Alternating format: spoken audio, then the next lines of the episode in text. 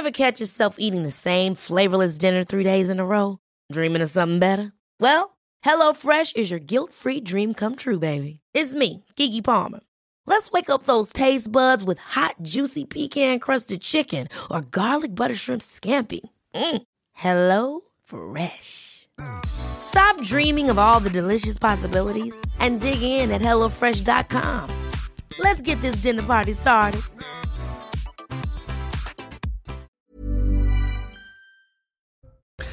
L'aviation civile russe confirme la mort d'Evgeny Prigogine, chef du groupe paramilitaire russe Wagner.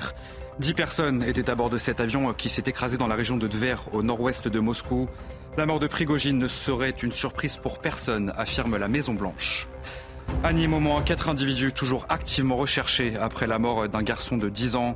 Lundi soir, l'enfant a été tué lors d'une fusillade dans un quartier populaire de la ville, notamment connu pour son trafic de stupéfiants.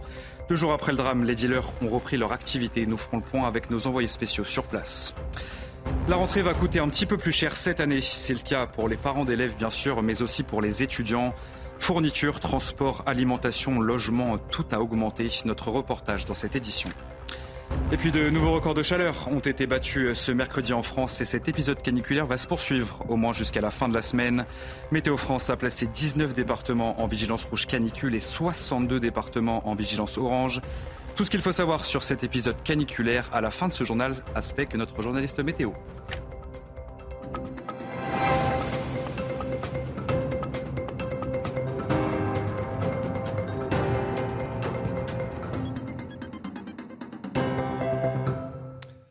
Bonsoir à tous, très heureux de vous retrouver sur CNews pour l'édition de la nuit. Le patron de Wagner, Evgeny Prigogine, est donc mort dans un accident d'avion. Une information communiquée par l'aviation civile russe ce mercredi soir est confirmée par le groupe paramilitaire.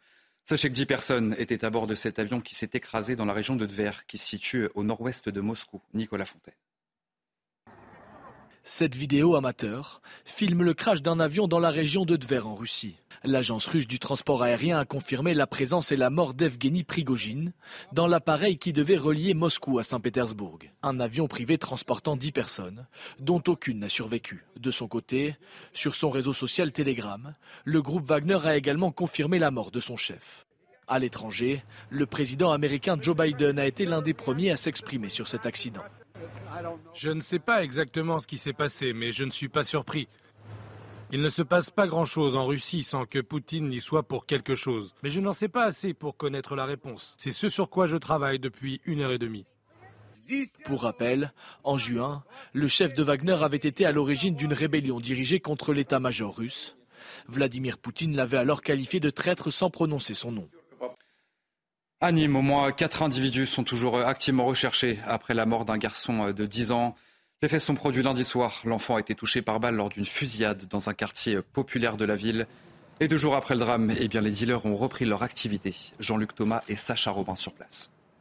48 heures après la mort du jeune Fayette, cet enfant de 10 ans qui a été tué dimanche par une balle lors d'une fusillade, les trafics reprennent et puis de temps en temps, les policiers font une descente, ils sont une dizaine, ils contrôlent l'identité de certaines personnes, d'autres fois, ils montent dans les étages, là aussi, il y a un contrôle d'identité. Il faut savoir que les habitants en ont un petit peu ras-le-bol de ces trafics. Beaucoup de mamans que nous avons rencontrées nous disent on a peur, c'est la terreur, il faut que l'État fasse quelque chose, il faut qu'il y ait du mieux socialement, il faut qu'il y ait du mieux au niveau de l'urbanisme et il faut surtout du mieux sur la sécurité. C'est pour ça que beaucoup de mamans demandent par exemple qu'il y ait un commissariat qui soit ouvert dans le quartier de Pisseva.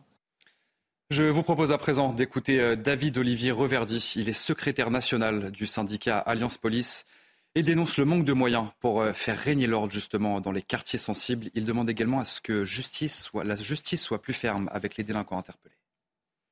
Tout le monde a démissionné. Y a-t-il des services sociaux qui rentrent dans ces cités? Non, il n'y en a plus. Y a-t-il des services publics dans ces, dans ces cités? Non, il n'y en a plus. Et au final, les seuls à venir dans ces quartiers, les seuls à être, entre guillemets, responsables, parce qu'au final, nous devenons responsables, ce sont les policiers. Et après, euh, encore une fois, pour que ça fonctionne, il y a la justice, parce qu'en parlons-en aussi euh, de la justice. Euh, si, j'allais dire, les sentiments d'impunité dont certains parlent facilement, un politique n'était pas devenu une réelle insécurité, ben oui, effectivement, il faut condamner lourdement les individus que l'on interpelle. Et ce n'est pas forcément le cas sur l'ensemble du territoire. Et c'est aussi ça le problème. C'est que les signaux donnés, les signaux envoyés par l'ensemble de la chaîne qu'elle soit justice, qu'elle soit éducation nationale, qu'elle soit sociale, n'est pas la bonne n'est pas la bonne et au final, il ne reste plus que les policiers sur le terrain parce que la lumière d'un commissariat est allumée 24 heures sur 24 et que ceux qui viennent dans ces quartiers-là,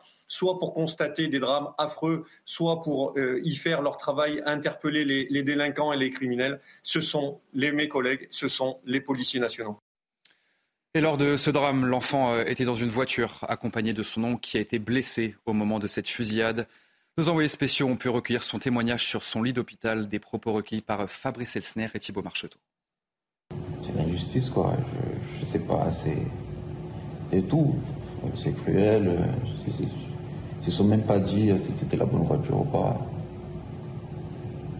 Alors qu'il y avait des enfants à l'intérieur on venait juste de, on allait juste se balader quoi. Ben, choqué quoi, je sais pas. On est tombé au mauvais endroit au mauvais moment. Et puis, euh, autre drame à Montpellier. Une jeune femme de 28 ans est décédée de suite, des suites de ses blessures après avoir été victime d'une violente agression à l'arme blanche. Les faits se sont produits dans la nuit de lundi à mardi. Trois personnes ont été placées en garde à vue. Les précisions de Tanguy Hamon du service police-justice de CNews. Un nouveau fait divers tragique, cette fois à Montpellier, avec le meurtre d'une jeune femme de 28 ans, tuée d'une dizaine de coups de couteau dans le secteur de la Chambre des métiers, rue Bernard Giraudot. La victime a été retrouvée gravement blessée dans la rue. Elle a été transportée à l'hôpital mais n'a malheureusement pas survécu et est morte mardi soir aux alentours de 19h. Le suspect, lui, est âgé de 16 ans seulement. C'est un adolescent. Il a été interpellé et placé en garde à vue. Il aurait donc porté une dizaine de coups de couteau à sa victime, selon des informations données par le parquet de Montpellier. L'enquête qui a été ouverte doit désormais permettre de comprendre le mobile de ce meurtre. On sait qu'il y avait un lien entre la victime et le suspect.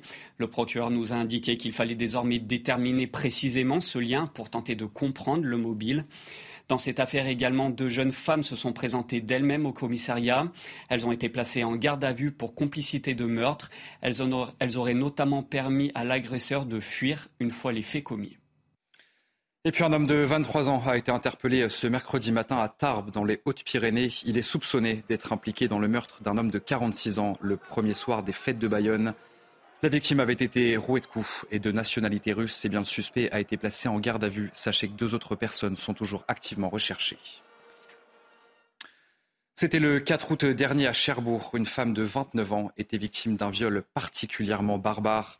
Le principal suspect, un jeune homme âgé de 18 ans, a été mis en examen pour viol accompagné de torture ou acte de barbarie. Oumaren, 18 ans, a déjà été condamné cinq fois par la justice et était défavorablement connu dans son quartier. Un suspect, vous l'avez compris, au très lourd profil judiciaire qui vous est résumé cette nuit par Marine Sabour. C'est un individu qui terrorise tout le monde, à commencer par sa propre mère qu'il battait régulièrement selon les habitants. Oumarène, 18 ans, 1m90, passait l'essentiel de son temps à consommer des stupéfiants en bas de son immeuble, certaines fois seul, d'autres fois avec son groupe d'amis qui venaient quotidiennement squatter l'appartement de sa mère. Dès que sa maman partait au travail le matin, euh, il y a des amis qui, venaient euh, chez lui, euh, parfois à 15, à 20, et qui hurlaient dans l'appartement une bonne partie de la journée.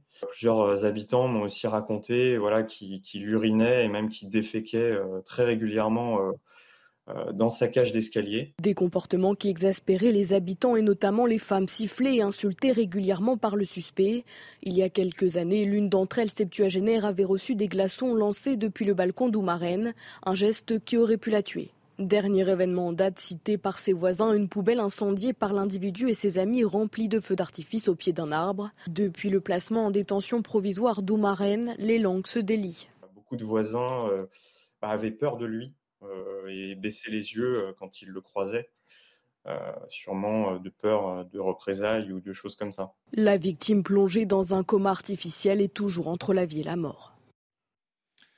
Il n'est pas question euh, d'augmenter les impôts des ménages. Ce sont les mots euh, d'Elisabeth Borne, la Première ministre, qui s'est exprimée euh, à l'occasion de la rentrée politique de l'exécutif ce mercredi. Elle dit vouloir démentir ce qu'elle qualifie de rumeur. Je vois beaucoup de, rumeurs sur lesquelles on voudrait augmenter les impôts. Il n'est pas question, et c'est pas du tout la philosophie du gouvernement, d'augmenter les impôts des ménages. Au contraire, on veut continuer à baisser les impôts en étant évidemment attentif au pouvoir d'achat des classes moyennes. Moi, je, peux peut-être vous dire qu'on a passé le pic de l'inflation et mhm. qu'on devrait donc revenir à des niveaux plus, plus habituels dans les prochains mois. Le gouvernement qui a donc fait sa rentrée ce mercredi euh, avec un premier conseil des ministres qui s'est tenu à l'Elysée. Et on en sait un petit peu plus d'ailleurs sur l'initiative de rentrée d'Emmanuel Macron. Le chef de l'État veut réunir toutes les forces politiques qui sont représentées au Parlement. Une réunion qui se tiendra la semaine prochaine dans le cadre de son initiative politique d'ampleur. Et certains membres du gouvernement étaient sur le terrain ce mercredi. C'est le cas notamment d'Aurore Berger. La ministre des Solidarités et des Familles s'est rendue dans un magasin Leclerc des Hauts-de-Seine à l'approche de la rentrée scolaire. Et elle s'est exprimée d'ailleurs sur l'augmentation des prix des fournitures scolaires. La rentrée, elle va être un petit peu plus chère parce qu'en effet, nos industriels, ils ont été euh, soumis à une augmentation des prix, augmentation des prix de l'énergie, augmentation des prix du papier.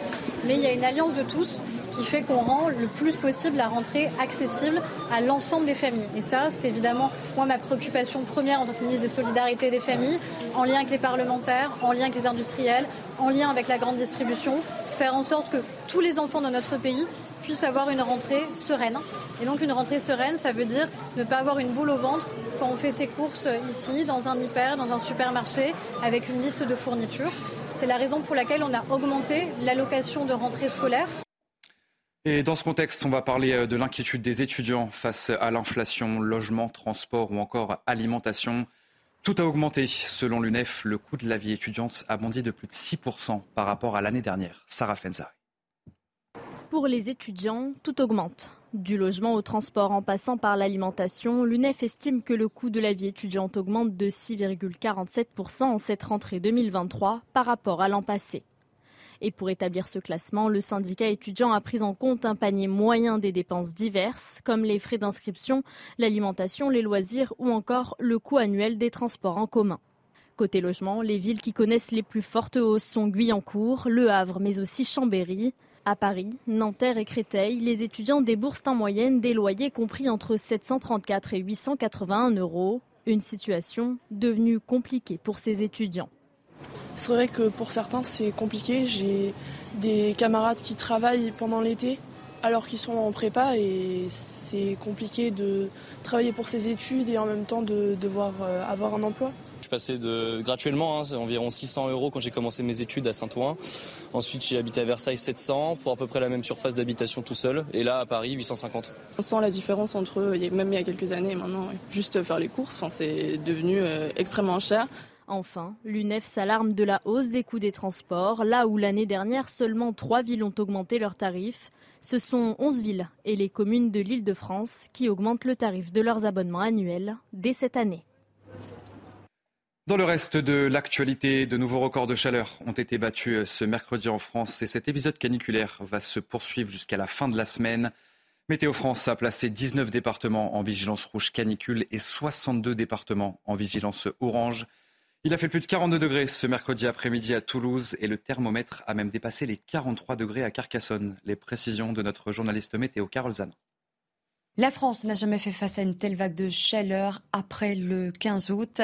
Elle est tardive, mais surtout inédite par sa longévité et par son intensité. Elle a débuté le 17 août dernier et devrait se poursuivre jusqu'à ce vendredi 25 août inclus, soit 9 jours. Celle de 2012, elle avait duré 5 jours. Elle s'était étalée du 17 août jusqu'au 21 août, donc 2012. L'été 2023 bat actuellement tous les records de chaleur. D'ailleurs, l'indicateur thermique national de 2012 a été battu cette semaine et ne cesse d'être dépassé. Celui de 2012 était de 26,4 et par exemple ce lundi, eh bien le pic a été atteint avec 26,6 euh, degrés. D'autres records également ont été battus, des records mensuels par exemple dans le Gard 42,6, dans la Drôme le record absolu a été battu 43,5 euh, comme dans le Vaucluse 42 14,7. Météo France ne se prononce pas sur une nouvelle vague de chaleur après l'été météorologique. Vous l'aurez compris, le dérèglement climatique pourrait encore bien nous réserver quelques surprises. Et face à ces fortes chaleurs, nombreux sont ceux qui ont tenté de trouver un petit coin de fraîcheur, bien sûr. Certains d'ailleurs ont pris la route de la Bretagne, où les températures certes élevées, sont certes élevées, mais beaucoup moins que dans le sud de la France. Appelez Neuf-Valandré, dans les Côtes d'Armor, les demandes de réservation explosent et beaucoup d'établissements affichent déjà complet. Les vacanciers l'ont compris, en Bretagne, on respire un petit peu mieux. Marie-Victoire Dieudonné. La France serait envahie par la chaleur? Toute la France, non. Une région peuplée d'irréductibles vacanciers résiste encore et toujours à la canicule. C'est la Bretagne. Un atout pour la côte armoricaine, sa température clémente. On a 35 chez nous, donc on est venu se mettre au frais et rejoindre nos enfants. Il fait très chaud, oui, donc je suis très heureux, enfin nous sommes très heureux d'être ici, d'avoir juste 22 degrés ou 23 degrés, c'est vraiment euh, exceptionnel. Résultat, fait inhabituel, en cette fin du mois d'août, l'air de camping-car affiche complet, et nombreux sont ceux qui s'accordent quelques jours de répit supplémentaires. On n'a même pas envie de repartir, vous voyez hein? On avait dit qu'on repartirait euh, peut-être demain, mais non, non, on va rester encore un petit peu. La région est épargnée par la vague de chaleur qui s'abat sur toute l'Europe grâce à sa situation. Ces vents océaniques provoquent nuages, précipitations et vents forts. Mais malgré tout, la Bretagne reste bien au-dessus des normales de saison allez, on va parler euh, des JO 2024 pour euh, juste avant votre journal des sports, les tests pour les JO qui se poursuivent. C'est le cas notamment au château de Versailles où seront organisées les épreuves d'équitation et un an avant l'échéance, eh bien des cavaliers ont foulé pour la toute première fois une partie du parcours de cross-country. Les images commentées par Célia Jouda. Versailles prend des airs de centre équestre à moins d'un an des Jeux olympiques et paralympiques. Les jardins du château se préparent à accueillir les épreuves d'équitation de 2024. Un cadre exceptionnel dont profiteront les meilleurs cavaliers du monde. On a la chance d'être dans ce cadre extraordinaire du château de Versailles. Ça permet aussi un peu de se projeter.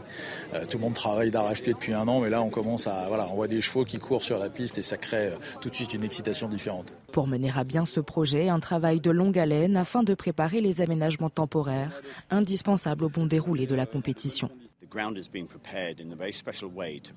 Le sol est préparé de manière très spéciale afin d'offrir une surface, une base idéale pour le galop des chevaux.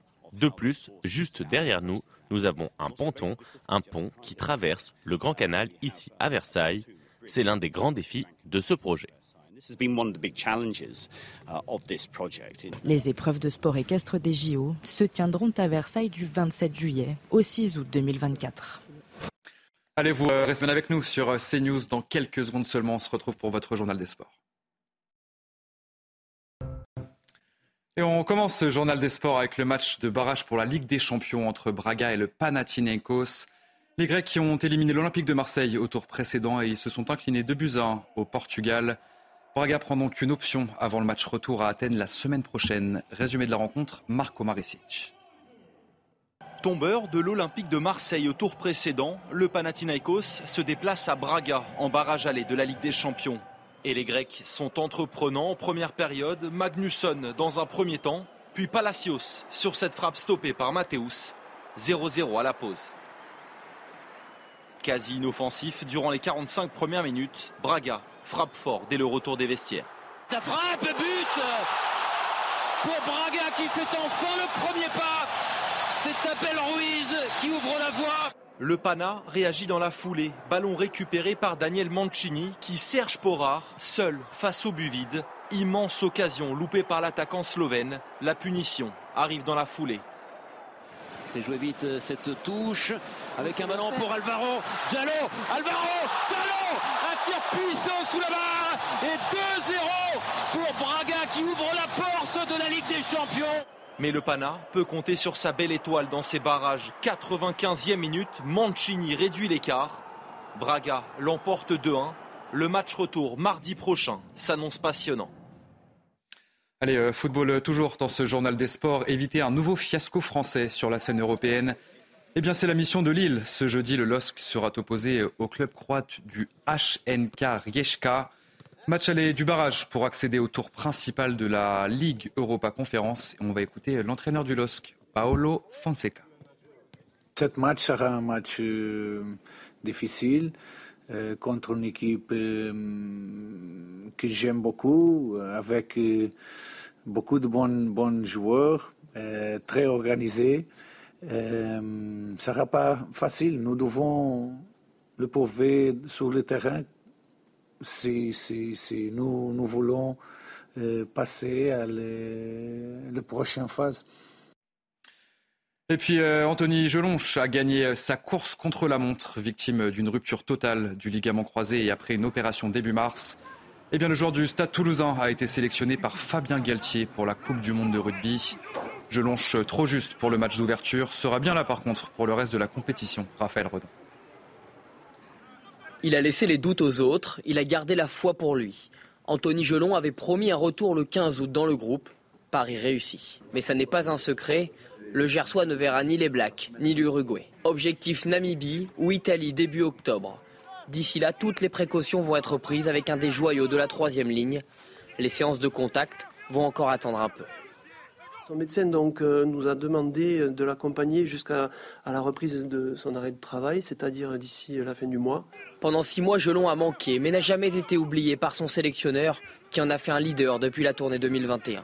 Il était un capitaine euh, qui, a, qui a été héroïque et qui a porté haut les couleurs de, de cette équipe de France euh, en Australie.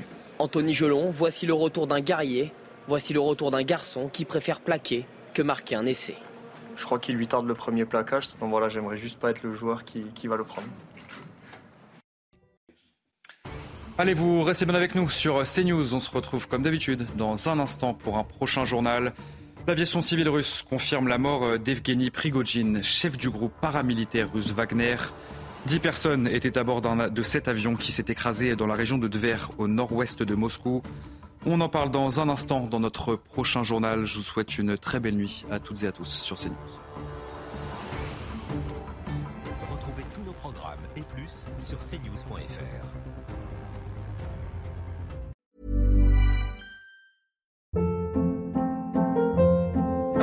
Hold up. What was that? Boring. No flavor. That was as bad as those leftovers you ate all week. Kiki Palmer here, and it's time to say hello to something fresh and guilt-free. Hello Fresh. Jazz up dinner with pecan-crusted chicken or garlic butter shrimp scampi. Now that's music to my mouth. Hello Fresh. Let's get this dinner party started. Discover all the delicious possibilities at hellofresh.com.